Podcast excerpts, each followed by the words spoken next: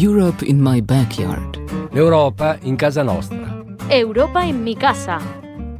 Un'inchiesta radiofonica sulla politica di coesione europea. Radijsko poročanje o evropski kohezijski politiki. Un espacio radiofónico sobre la política europea de cohesión. Az európai kohéziós politika nyomában. Radio reporting Radioreportagen on European cohesion policy. Europe in my backyard. Buongiorno care ascoltatrici e buongiorno cari ascoltatori, benvenuti all'ascolto dell'Europa in casa nostra, trasmissione che ha come obiettivo quello di cercare e presentare progetti per la cui realizzazione sono stati utilizzati anche i fondi della politica di coesione europea. Altre cinque radio in Spagna, Irlanda, Germania, Slovenia e Ungheria sono impegnate in questo lavoro. Ma cos'è, o meglio, cosa si prefigge la politica di coesione europea?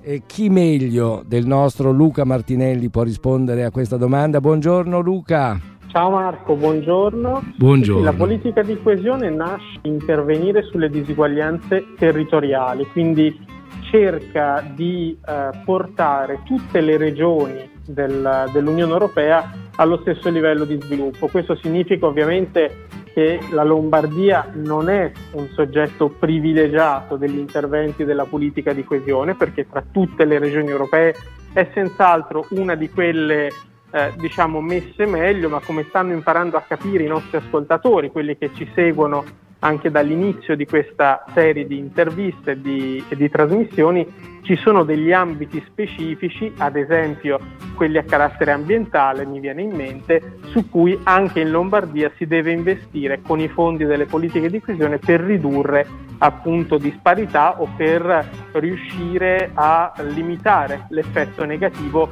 di situazioni come possono essere anche eh, il, il traffico, eh, il numero di abitanti senz'altro importante nel territorio di questa regione o eh, problemi legati al diverso grado di accesso ai servizi negli ambiti urbani o negli ambiti rurali. Hai detto bene, hai detto bene e in questa puntata vi presentiamo l'orto botanico di Bergamo che nella sua sezione di Astino ha creato un orto per la biodiversità.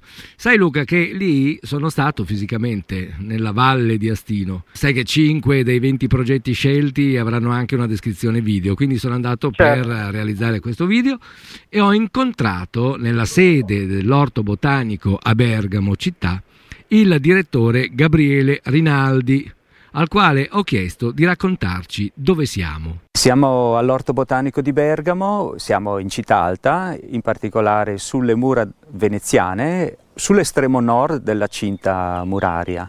È un orto botanico che ha 50 anni, proprio quest'anno eh, celebriamo questo compleanno perché nel 1972 in giugno è stato inaugurato. È una piccola sezione, quella che noi abbiamo qui, di soli 3.000 metri quadri, eh, che se ci pensiamo è proprio piccola, è meno di un, campo, di un campo di calcio, eppure abbiamo piante che vanno dai tropici fino alle alte montagne. Gli orti botanici evolvono sempre, sono in stretta relazione con la società.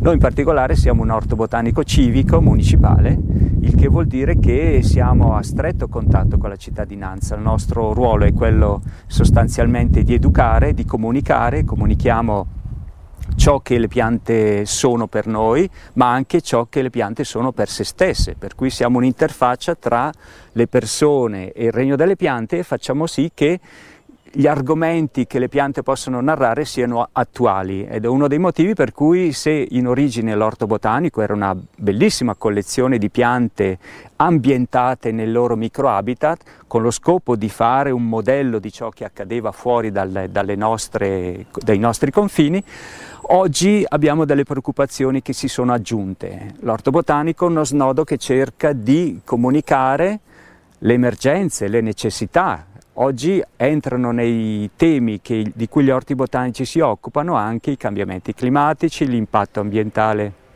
che l'uomo ha sul pianeta e le soluzioni che l'uomo ha a disposizione per porre rimedio a queste emergenze. Spesso e volentieri sono proprio le piante ed è uno dei motivi per cui nel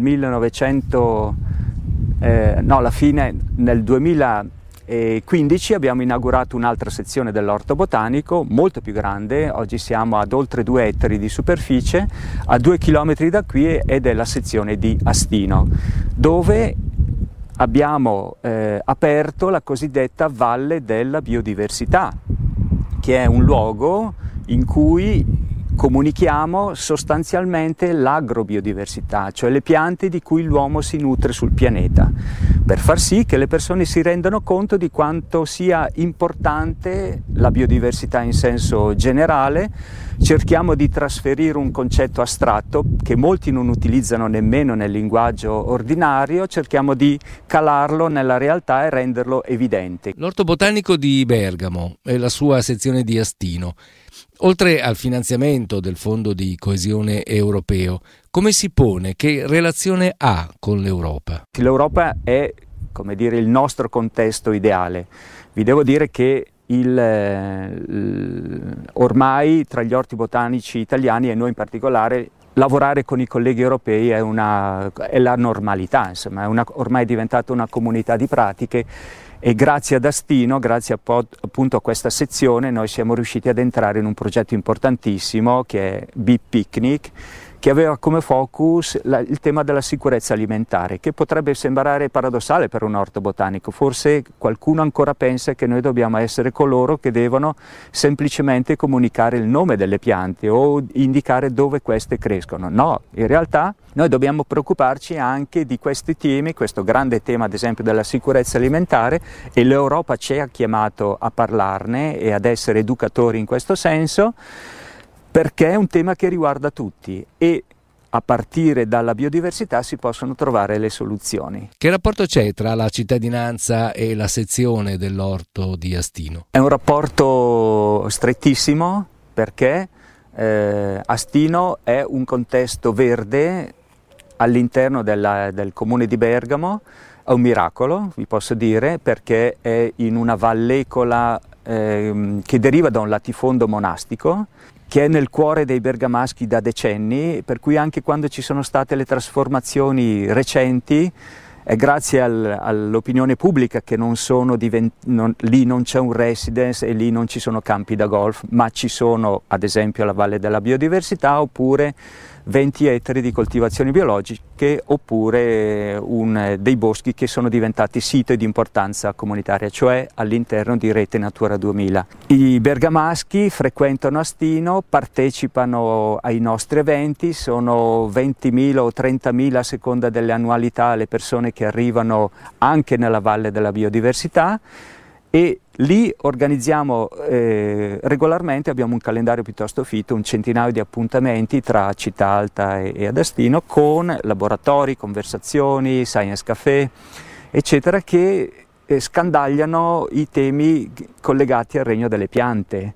E oggi, ad esempio, è diventato centrale il tema appunto della, dell'impatto che l'uomo ha sul pianeta e ad esempio quest'anno abbiamo eh, siamo in un progetto europeo che eh, riguarda il tema degli impollinatori. Vogliamo far diventare Bergamo città amica delle api insieme ad altre città europee come Lubiana, Sosnowiec in Polonia, eh, Osijek in, eh, in, Croazia, Bansko in Bulgaria e noi per far sì che eh, dire, ci si renda conto che le città sono sì l'habitat dell'uomo, ma in realtà sono degli, degli, ecosistemi, sono degli ecosistemi urbani in cui noi conviviamo con altri organismi, anzi avere le api in salute vuol dire che anche noi stiamo bene, vuol dire che abbiamo delle infrastrutture verdi, che abbiamo dei pascoli per le api.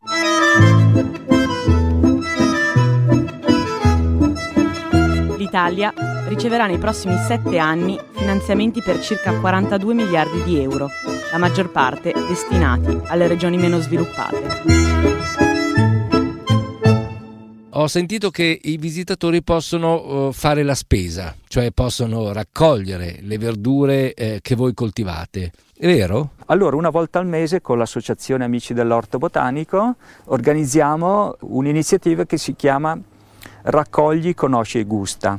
Quindi le persone sono invitate a raccogliere su indicazioni eh, le piante che abbiamo noi, vengono composte delle cassette e poi vengono messe all'asta le persone eh, hanno modo innanzitutto di mettere le mani nelle verdure e questo non è assolutamente un concetto scontato perché tante persone hanno una percezione dei prodotti agricoli da supermercato, da scaffalatura in sostanza, i bambini in particolare, per cui fanno esperienza diretta con, le, con, con, con diciamo, gli ortaggi e in più li portano anche a casa, quindi hanno delle esperienze gustative uniche. Non solo, ma noi ci sforziamo in quell'occasione, ad esempio, di presentare le piante da un punto di vista botanico, sistematico, filogenetico, la loro evoluzione, le loro proprietà anche intrinseche, perché spesso i cibi apportano delle sostanze che non sono solo nutrimento, ma sono anche medicina, insomma, per cui cerchiamo di raccontare queste vicende e poi una cuoca invece che racconta come utilizzare in che maniera semplice proprio l'agrobiodiversità che mettiamo a disposizione. Quindi non, non siamo fruttivendoli, ma siamo come dire dei mediatori, cerchiamo di mettere in contatto l'agrobiodiversità con il pubblico. Quante persone lavorano nell'orto botanico tra la sede di Bergamo e la sezione di Astino? Allora, dipendenti del comune siamo quattro, siamo quindi un direttore, un conservatore, eh, un, un segretario e poi eh, una, un assistente sociale, perché noi abbiamo progetti anche sociali, solo abbiamo, abbiamo progetti educativi innanzitutto, però abbiamo progetti anche di inclusione, abbiamo progetti scientifici e detto questo non basteremo sicuramente per gestire, quindi abbiamo degli appalti, appalti di gestione, manutenzione dell'orto botanico in città alta e un altro appalto per la manutenzione e gestione dell'orto botanico ad Astino. Tra parentesi sono appalti con cooperative sociali di tipo B e quindi è interessante anche perché abbiamo anche in questo modo la possibilità di essere inclusivi, per dire c'è una, un giardiniere fisso in città alta, ci sono degli educatori giardinieri ad Astino. Quindi diciamo che siamo in pochi dipendenti comunali, ma se guardiamo davvero l'organico dell'orto botanico è un, un organico piuttosto complesso in sostanza, perché sono complessi anche i progetti, per dire i progetti di conservazione dell'agrobiodiversità delle varietà minori, tra l'altro un progetto finanziato dall'Europa attraverso il PSR quindi da Regione Lombardia all'Università di Pavia, che è capofila, che è anche la Banca del Germoplasma. Ebbene, questi progetti noi li facciamo sondando, esplorando il nostro territorio, cercando quelle varietà un po' dimenticate, un po' minori, che non sono nel mercato. Perché è importante l'agrobiodiversità? Perché vuol dire conservare delle caratteristiche eh, che possono essere potenzialmente utilissime. È uno dei motivi per cui i genetisti, ad esempio, stanno cercando di mettere in luce l'agrobiodiversità dei legumi. Un altro progetto europeo in cui siamo coinvolti è INCREASE, eh, dove appunto l'Unione Europea ha, eh, sta finanziando 16 istituti di ricerca e partner che sono anche delle, del, delle ONG, noi stiamo semplicemente, abbiamo un piccolo ruolo come stakeholder, proprio per mettere in evidenza l'importanza dei legumi legumi non hanno mai ricevuto grossi finanziamenti come ad esempio i cereali, nemmeno da un punto di vista della ricerca.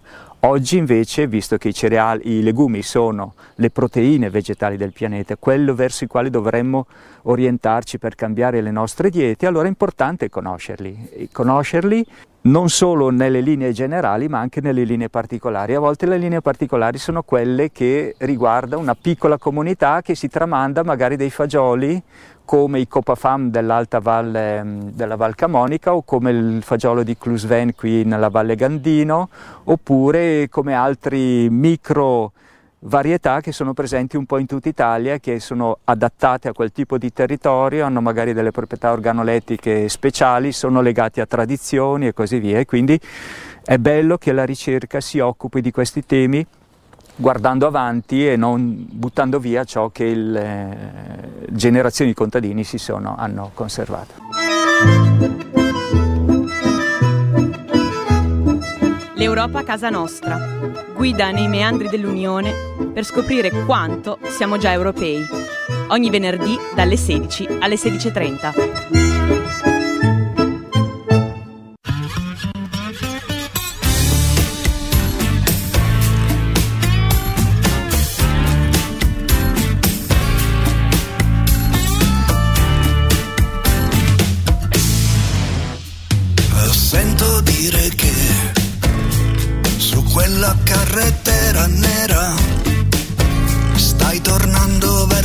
casa stasera e manca poco, mi farà male, so quello che sai e sai tu quello che gli occhi sanno, molto più delle parole sanno. È la storia della nostra vita, l'amore giura e scongiura un momento, ma dopo è tradimento e gli occhi sanno di più.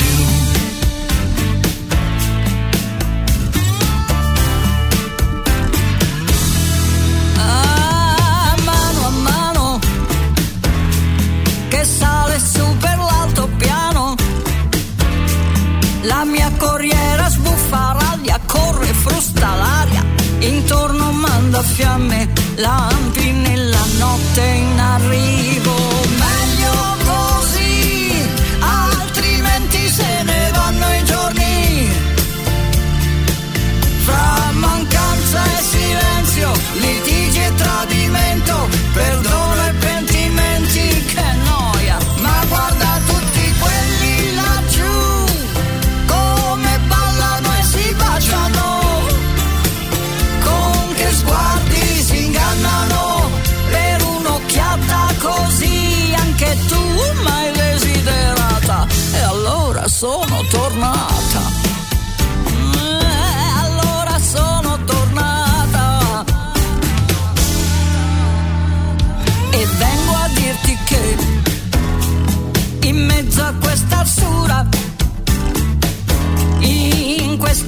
notte scura scura con la polvere e il caldo che sconfigge la passione trafigge illude distrugge. Ma se perdona perdonerà anche me. Ah, dal buio in fondo eh, qualcosa si avvicina piano sento l'asma di un motore lontano mi farà male vederti ma fanno già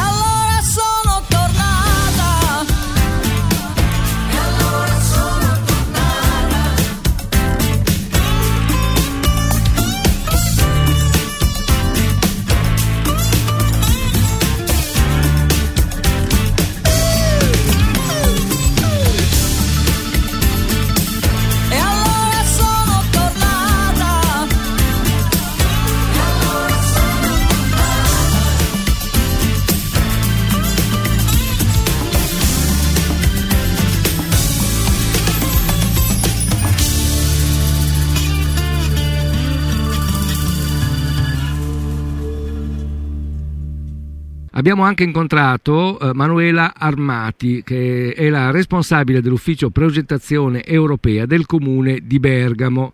A lei abbiamo posto alcune domande. La prima. Per il progetto di cui parliamo oggi, il comune di Bergamo è l'attuatore ed è anche il beneficiario. L'obiettivo generale è quello di valorizzare le risorse naturali, culturali e paesaggistiche del luogo. Il fine è quello di migliorare la qualità della vita dei residenti e promuovere anche nuove forme di sviluppo economico e sostenibile. Per fare questo voi attivate delle relazioni con i diversi attori pubblici e privati della provincia. Bene, in questo caso con chi gestisce l'orto botanico della città. Com'è stata la collaborazione tra voi e i responsabili dell'orto botanico? Un rapporto meraviglioso di collaborazione incredibile. È partito nel 2015 per quanto riguarda la progettazione europea perché è stato il primo progetto europeo a fondi diretti vinto e, e da lì abbiamo iniziato a lavorare insieme a loro. Sono persone appassionate che ci credono nel lavoro che fanno eh, innovative e con sempre una grinta di non fare le cose da soli ma coinvolgere gli altri. Quindi i loro progetti, anzi i nostri progetti direi, coinvolgono le scuole, coinvolgono i cittadini, eh, fanno tantissime iniziative e questo ci rende proprio orgogliosi. Come valuta la risposta dei suoi concittadini? C'è a suo avviso la consapevolezza o quantomeno la conoscenza di quanto è stato fatto? È una, mm, è una bellissima accoglienza sia da parte dei bergamaschi che dei, dei turisti, eh, nel senso che c'è una, un'affluenza eh, ci sono molti laboratori che sono sold out, loro organizzano tantissime attività soprattutto nel weekend, ma anche caccia al tesoro con i bambini eh, e durante invece la settimana con le scuole anche sulla sicurezza eh, alimentare, sul cibo. Eh, quindi è, è molto sentito e molto apprezzato. Il comune di Bergamo ha una struttura dedicata ad intercettare i bandi europei e capace anche di scrivere il progetto, realizzarlo e rendicontarlo? È detto da me che sono la responsabile dell'ufficio, secondo me è molto adatta perché ha fatto una scelta importante questa amministrazione che è stata quella di non avere consulenze esterne ma di investire sulla struttura interna del comune. Questo fa sì che le professionalità rimangano all'interno, crescano e in più le, queste persone eh, sono più a stretto contatto con gli altri uffici perché non si fa nulla da soli, si fa in collaborazione con i diversi uffici, noi non siamo dei tuttologi, le materie sono diversissime, dal trasporto pubblico locale all'orto botanico, al turismo, alla cultura, al sociale. E quindi eh, la parte tecnica del progetto deve essere scritta insieme a loro. E poi se viene vinto il progetto deve essere realizzato con loro. Quindi diciamo che la funzione fondamentale è un po' la cabina di regia che ha questo ufficio per non perdere fondi e intercettarli. E... Quante persone lavorano in questo ufficio? Adesso siamo in sette, sette donne.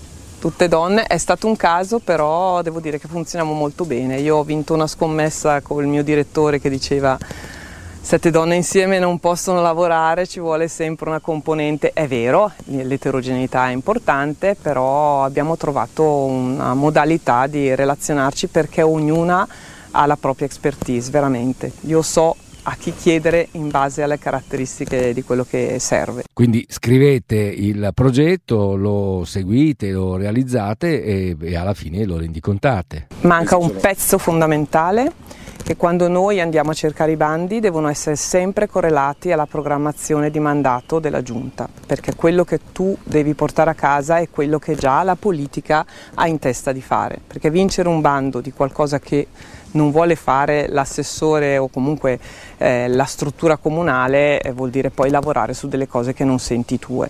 Nel caso quindi, dell'orto botanico quindi c'era una volontà politica? Assolutamente sì molto molto forte e c'è ancora, è, è, veramente molto sentita questa cosa. Un'altra cosa che facciamo è una volta che abbiamo visto la correlazione tra il, la cole e le priorità politiche eh, facciamo un, una scheda riassuntiva che mandiamo ai dirigenti e agli assessori competenti per chiedergli siete interessati, iniziamo a lavorarci oppure no e quindi una volta che abbiamo avuto il via si parte. Quando è stato costituito l'ufficio? Settembre 2014 quindi sono circa sette anni e mezzo che ci siamo, eravamo in due e adesso siamo in sette abbiamo presentato circa 115 progetti.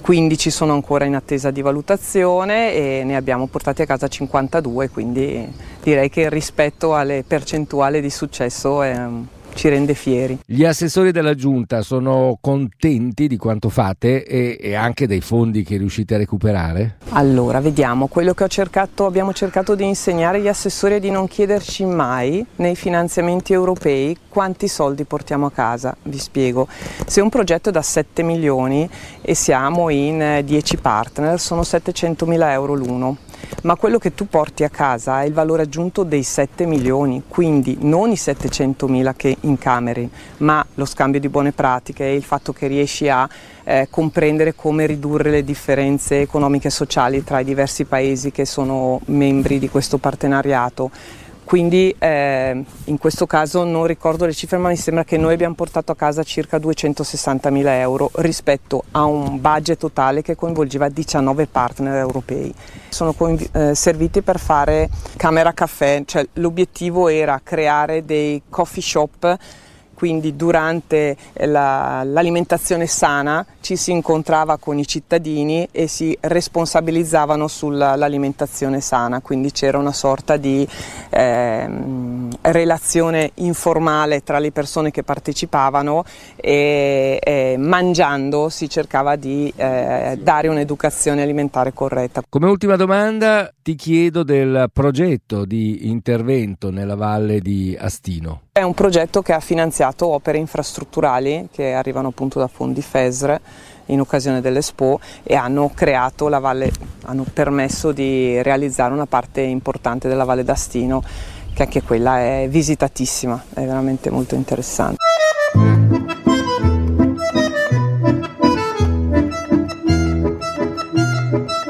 L'Europa finanzia progetti per uno sviluppo territoriale più equilibrato e sostenibile.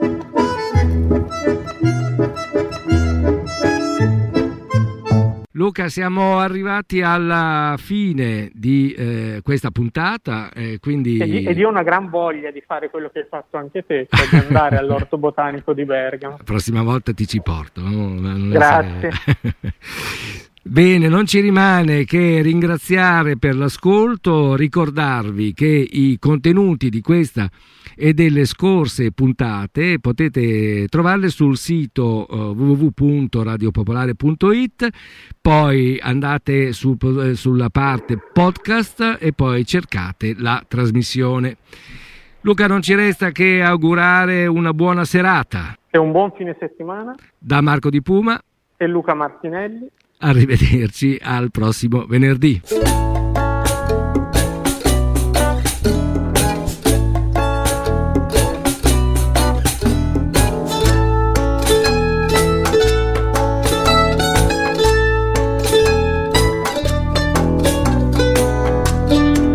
La trasmissione è parte di un progetto che ha avuto il contributo della Direzione Generale per le Politiche Regionali e Urbane della Commissione Europea.